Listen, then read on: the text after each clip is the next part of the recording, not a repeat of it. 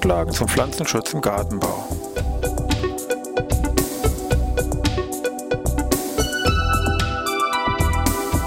Ein wöchentlicher Podcast der Forschungsanstalt für Gartenbau an der Fachhochschule Weinstefan von und mit Thomas Lohrer. Für Gartenbaustudenten und alle anderen, die sich für Krankheiten und Schädlinge an Pflanzen, deren Biologie und Bekämpfung interessieren. Thema heute Blattnematoden.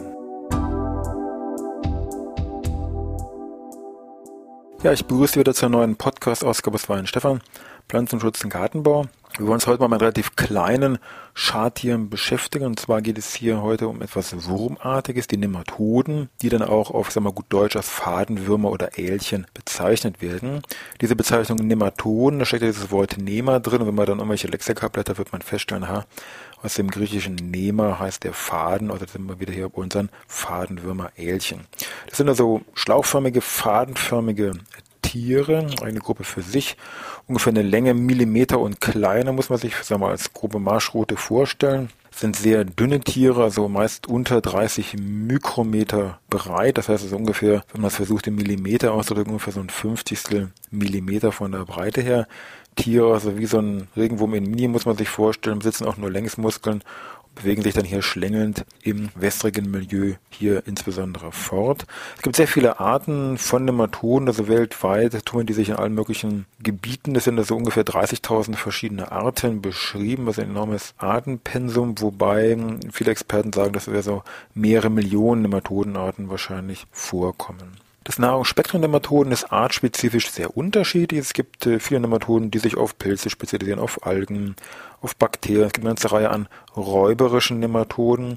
Unter denen gibt es natürlich auch, wie man schon vermuten kann, Nematoden, die sich auf Pflanzen jetzt spezialisiert haben, also sogenannte phytophage Nematoden, die zu diesem Zweck einen hohlen, spitzen Mundstachel besitzen. Damit stechen die also die Pflanzen an, können hier die Pflanzenzellen aussaugen und dann schädigen.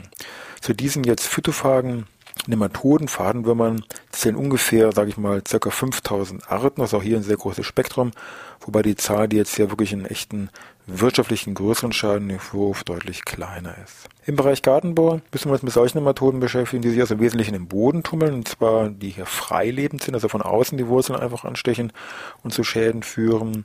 Da gibt es noch ein paar Spezialfälle im Bereich der Wurzel, die sogenannten Wurzelgallenelchen und die zystenbildenden Nematoden. Daneben gibt es noch die Gruppe der Stängelnematoden, die also im Bereich des Stängels hier aktiv sind und dann eben auch die Blattnematoden, mit denen wir uns heute hier näher beschäftigen wollen.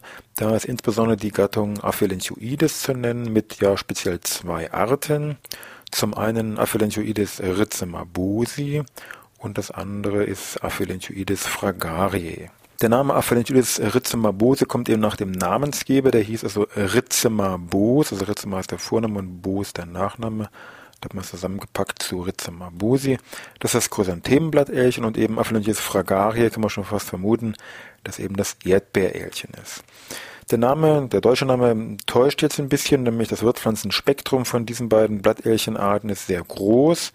Beim Chrysanthemenelchen, also beim Aphelenchoides rhyzemabose, sind es ungefähr 190, 200 Wirtspflanzen. Und bei Fragarie, Erdbeerchen noch größer, also über 200, 250 Wirtspflanzen sind hier beschrieben. Das geht also hier kreuz und kunterbunt, einkeimblättrige, zweikeimblättrige Kulturpflanzen, Wildpflanzen inklusive Unkräuter, auch so ein paar Exoten, die sage ich mal Farne, werden hier von den Blattnematoden befallen.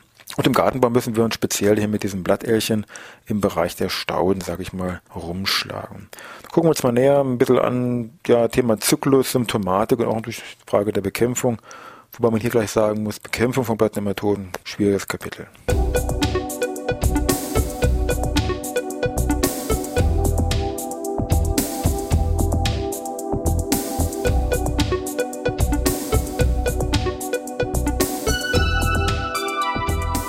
Ja, schauen wir mal den Zyklus von so einem Blattärchen mal ein bisschen genauer an. Also Blattärchen ist klar, das muss irgendwie ins Blatt hinein. Wenn es erstmal ins Blatt jetzt ähm, hineinkommt, muss es erstmal im Wesentlichen aus dem Bodenbereich den Stängel aktiv über einen Wasserfilm hier entlang nach oben wandern, Richtung Blatt. Im Bereich des Blattes dringen dann diese Blattnematoden über Spaltöffnung und Wunden in das Zellgewebe hier ein, wobei man muss dazu sagen, also nicht in die Zelle selber, sondern nur in das Gewebe. Das heißt, die leben konkret zwischen den Zellen, also interzellulär. und leben also hier in diesem lockeren Mesophyllgewebe im Blatt. Die Tiere selber leben dann dort, stechen diese Zellen mit ihrem Mundstachel an, saugen es aus und die Folge ist eben dann sehr rasch, dass die Blätter, erst ein bisschen gelb-chlorotisch, später braun werden, pflanzenabhängig, also aber auch zu rötlichen Blattverfärbungen hier kommen kann, wie meinetwegen bei der Bergenie. Die Blattadern selber im Gewebe stellen also hier für diese Blattnematoden eine unüberwindbare Barriere dar. Das heißt, die Verfärbung bleiben erstmal auf diese Interkostalfelder, also auf die Flächen begrenzt durch die Blattadern hier reduziert und die können eben nur wieder bei feuchten Bedingungen aus diesen Spaltöffnungen austreten, über diese Blattader dann übers Blatt, sag ich mal, wieder ins Blatt eindringen und können dann wieder das nächste, wenn, wenn man so will, Interkostalfeld hier befallen. Teilweise auch wieder pflanzenabhängig kann es auch passieren, dass diese befallenen Stellen dann hier herausfallen, tritt eher aber selten auf. Bei Dahlien ist das zum Beispiel beschrieben. Innerhalb des Blattes kommt es dann zur Paarung und zur Eiablage und zur Entwicklung der Tiere. Jedes Weibchen legt ungefähr 20 bis 40 Eier ab und die Entwicklung erfolgt dann über mehrere Larvenstadien zum geschlechtsreifen Tier. Das geht bei diesen Blattärchen sehr schnell. Also innerhalb von weniger als zwei Wochen ist so ein gesamter Zyklus hier durchlaufen, natürlich sehr temperaturabhängig.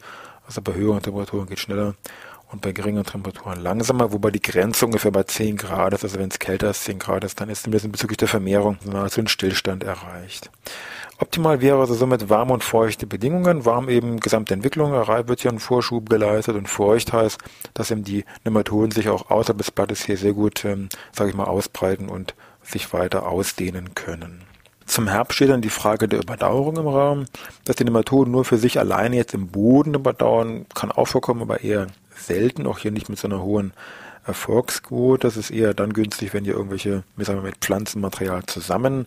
Denkbar ist hier zum Beispiel auch wieder äh, Pflanzen Nematoden abhängig in Form vom Saatgut. Da ist dann häufig dass die Nematoden zwischen Samenschale und Keimling hier einfach überdauern. Das häufigste ist aber, dass sie im abgestorbenen Pflanzengewebe hier überdauern. Die können sich in ein entsprechendes Ruhestadium verfallen, das ist eine Anabiose und können hier, sofern das Material, sage ich mal, kühl und trocken gelagert wird, durchaus mehrere Jahre hier in diesem Ruhestadium verharren. Und wenn das dann wieder feucht und warm wird, dann können sie wieder neu aktiv werden und wieder neu hier die Pflanze befallen. Weitere Möglichkeit ist auch, dass die Nematoden selber direkt im Bereich der Pflanze in den Knospenanlagen hier den Winter die schlechte Jahreszeit hier also überdauern, auch hier meist in den äußeren Gewebeschichten dann hier liegen und dann im nächsten Frühjahr wieder die neuen Blätter hier von dort befallen können. Gut, dann müssten wir uns nochmal so ein paar Sachen zum Thema Symptomatik und Diagnose vielleicht nochmal näher anschauen.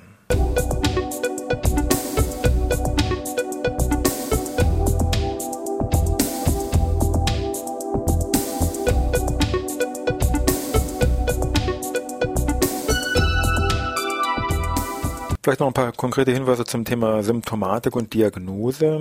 Wir hatten gesagt, mit eines der wichtigsten Symptome, die man auch makroskopisch gut erkennen kann oder zuordnen kann, ist, dass diese Blattverfärbung, chlorotisch, nekrotisch und so weiter, äh, eine deutliche Begrenzung der Blattadern aufweisen. Das ist ein wichtiges Merkmal, das ist aber nicht zwingend notwendig, weil insbesondere bei sagen wir, sehr feuchter Witterung, haben wir schon gesagt, können die Nematoden sehr leicht wieder aus dem Blatt austreten, in benachbartes Gewebe eindringen und dann sich doch sehr schnell scheinbar, sage ich mal, kreisförmig ausdehnen. Aber das Zentrale wäre immer noch Blattflecken, die durch die Blattadern begrenzt sind. Hier sollte man aber nicht vergessen, dass es eine ganze Reihe weiterer Schadursachen gibt, die ähnliche Symptomatik hervorrufen können. Es gibt eine Vielzahl von Bakterien im Bereich der Blätter, die auch zu seiner Blattverfärbung im Bereich der Interkostalfelder führen. Das müsste man also im Labor, sage ich mal, abklären. Eine weitere Möglichkeit sind äh, falsche Mehltaupilze, auch die ganz typisch Blattverfärbung im Bereich der Blattadern begrenzt. Auch dies könnte man im Mikroskop dann durch die Trägerstrukturen sehr gut abklären. Es gibt aber auch andere ganz normale, sag ich mal, Blattfleckenpilze, irgendwelche Septoria-Arten, die hier meinetwegen an Kornus oder Hartriegel auftauchen, ähm, die ebenfalls teilweise so auf die Blattadern begrenzt sind. Am besten, wenn man jetzt den Nematoden Verdacht hat bei seinen Blättern, nimmt man so ein paar befallene Blätter, legt die in eine Glasschale mit Wasser, zerzupft die sehr fein und wartet einfach ein bisschen was ab. Und wenn ich hier einen Nematodenbefall habe, dann treten die aus diesem jetzt zerzupften Gewebe sehr schnell in das Wasser hinaus. Und ich kann die also hier im Gegenlicht, kann ich diese Menge an Nematoden auch wurde ja sehr klein sind, haben wir gesagt, kleiner als ein Millimeter von der Länge unter diesen, ja, was haben wir gesagt, ungefähr diesen 50 Millimeter von der Breite aufgrund der Menge, kann ich die im Gegenlicht oder vielleicht mit einer Lupe dann doch hier recht gut erkennen. Eine nähere Bestimmung, ob ich nun da dieses Aphelentoides rhizomabosi oder Fragaria habe, wenn es einen jetzt interessieren sollte, Das geht also nur hier in einem nematologischen Labor, weil man hier eben Spezialmerkmale benötigt, die man mit bloßem Auge mit der normalen Lupe gar nicht erkennen kann. Symptomatisch haben wir schon gesagt, sind ein- als auch zweikeimleitige Pflanzen befallen. Hier nochmal der Hinweis bezüglich der Symptomatik. Bei den einkeimleitigen ist klar, die Blattadern laufen also längs. Das heißt, dass ich habe hier Blattverfärbung entsprechend als streifeförmige Symptomatik und nicht wie eben bei den zweikeimleitigen dieses mehr netzartige von diesen Interkostalfeldern.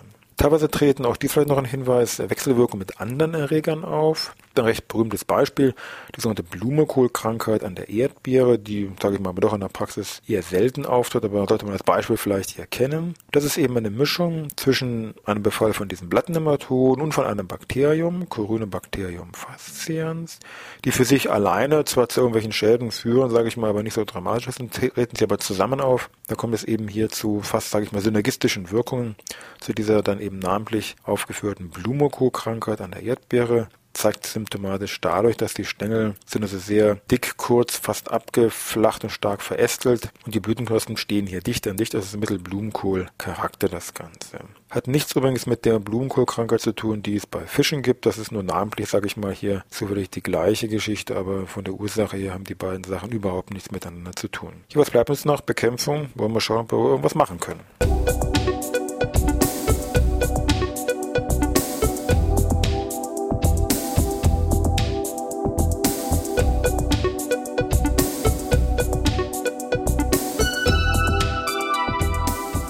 Bezüglich Bekämpfung ist natürlich immer sehr schnell der Ruf nach irgendwelchen Pflanzenschutzmitteln laut. Da kann man gleich sagen, wenn man irgendwelche älteren Hefte reinschaut, hier so Gärtners Pflanzenarzt von 1982, also vor ungefähr 25 Jahren, finden Sie problemlos hier Hinweise, die da lauten, meinetwegen speziell gegen Blattnematoden bewährt, hat sich vorbeugendes Ausstreuen voll und da kommt hier diese berühmten Temik-Präparate, 10 Gramm pro Quadratmeter Temik 5G, also diese Aldicarb Streupräparate, wunderbar bezüglich der Wirkung natürlich jetzt gegenüber Nematoden. Das sind aber Zeiten, die, ich sag mal, lang vorbei sind. Zurzeit ist es so, dass im Bereich Blattnematoden sowohl Erwerbs- als auch Hobbyanbau in Deutschland kein Produkt zugelassen ist und die Suche hier immer groß ist nach irgendwelchen, ja, ich sag mal, Alternativen oder Produkten mit einer entsprechenden Nebenwirkung gegen hier Blattnematoden. Aber da ist die Forschung, sage ich mal, auch hier bei uns an der Fachhochschule in Weinstefan noch am Laufen. Was bleibt, ist die große Schiene, ich sag mal, Vorbeugung und Hygiene. Ein wichtiger Punkt, da kann man auch sehr viel mit erreichen, dass man meistens vielleicht gar keine Pflanzenschutzmittel auch vielleicht braucht. Wichtig wäre natürlich Stichpunkt Wasser, war ein wichtiger Punkt im Bereich der Ausbreitung von den Nematoden. Also ich sage mal, eine Überkopfbewässerung ist mit Sicherheit denkbar ungünstig, weil natürlich dadurch auch durch Wasserspritzer, Nematoden und so weiter hier weiter ausgebreitet werden können oder erstmal der Wasserfilm gelegt wird, dass die Methoden sich hier im Bereich des Bestandes ausweiten können. Also da sollte man sehr zurückhaltend hier so eine Bewässerung durchführen oder erst gar nicht über Kopf. Dann natürlich Pflanzenreste entfernen, um einfach diese Überdauerungsstellen möglichst zu reduzieren. Dann daneben für den Bereich Anzucht wichtig, Stecklinge natürlich von befallsfreien Mutterpflanzen verwenden. Sofern man sich jetzt mit Saatgut da irgendwie beschäftigt, ist es wichtig zu überprüfen, ist das auch irgendwo vielleicht relevant, tauchen hier Nematoden auf, die mit, mit Saatgut übertragen werden können, dass man hier entsprechend mit dem Saatgutlieferanten Rücksprache hält. Dann bei Mutterpflanzen ist immer so eine Strategie früher gewesen, eine entsprechende Heißwasserbehandlung. Ein Problem ist meistens so, sage ich mal, 40 Grad, 40 Minuten, mal so, um überhaupt eine Zahl zu nennen. Das ist aber sehr variabel, sowohl die Temperatur als auch die Dauer weil das eben je nach Pflanzen-Nematoden-Kombination sehr unterschiedlich ist und dass hier auch häufig, sage ich mal, dass eine Gratwanderung ist, Schäden sehr leicht möglich sind, weil eben Nematoden, ich sag mal, ähnlich hitzeempfindlich sind wie die Pflanzen und das ist immer so ein bisschen Spiel mit dem Feuer letztendlich. Bereich äh, Sortenwahl natürlich auch so ein Wunschpunkt, Stichwort Züchter. Natürlich gibt es da erste Erfolge im Blickrichtung, dass es unterschiedliche Empfindlichkeiten, Anfälligkeiten über Blattnematoden gibt, aber da ist mit Sicherheit noch sehr großer Forschungsbedarf vorhanden und das ist mit Sicherheit noch ein ausbaufähiger Punkt, zumindest hier im Bereich Gartenbau und Stauden. Ansonsten natürlich wie immer sehr wichtig, regelmäßig den Bestand kontrollieren und befallene Pflanzen frühzeitig hier entfernen oder aussondern. Also Vorbeugung und Hygiene ist eigentlich so das Wichtigste, wichtigsten Strategien, auch aus dem Verständnis der Biologie der Tiere heraus, was man da tun soll. Zum Stichwort Literatur, wo kann man sich nochmal schlau machen? Jetzt nur mal bezogen auf Deutsch. Das Standardwerk ja seit fast 50 Jahren, wenn man so will, oder das letzte deutsche Standardwerk ist von einem Heinz Decker, heißt Phytonematologie 1969, Biologie und Bekämpfung parasitärer Nematoden, VEB Berlin. umfasst 520 Seiten, wird immer nur genannt der Decker, gibt man mal den Decker her, also da kann man irgendwie was nachgucken zum Bereich Nematoden, steht alles drin, aber mit dem Nachteil, stand vor 40 Jahren, aber auf Deutsch gibt es da mittlerweile, sage ich mal, noch nichts Vergleichbares. Auf Englisch sieht das schon ein bisschen anders aus wollen wir hier mal außen vor klammern. Dann vielleicht noch den Hinweis auf Filme, die Sie sich angucken können. Zwar leider nicht speziell zum Thema Blattnematoden, aber zum Bereich pflanzenparasitäre Nematoden allgemein. Auf den IWF-Seiten, also www.iwf.de, könnt ihr links oben beim Mediensuch einfach mal Nematoden eingeben. Da kriegen Sie rund 70 Treffer, rund 70 Filme, die Sie sich da alle anschauen können. Schon beeindruckend, was man hier da zu sehen bekommt. Also statt Kino machen Sie vielleicht mal einen Methodenabend. Ansonsten wünsche ich Ihnen was. Bis nächste Woche Dienstag wieder.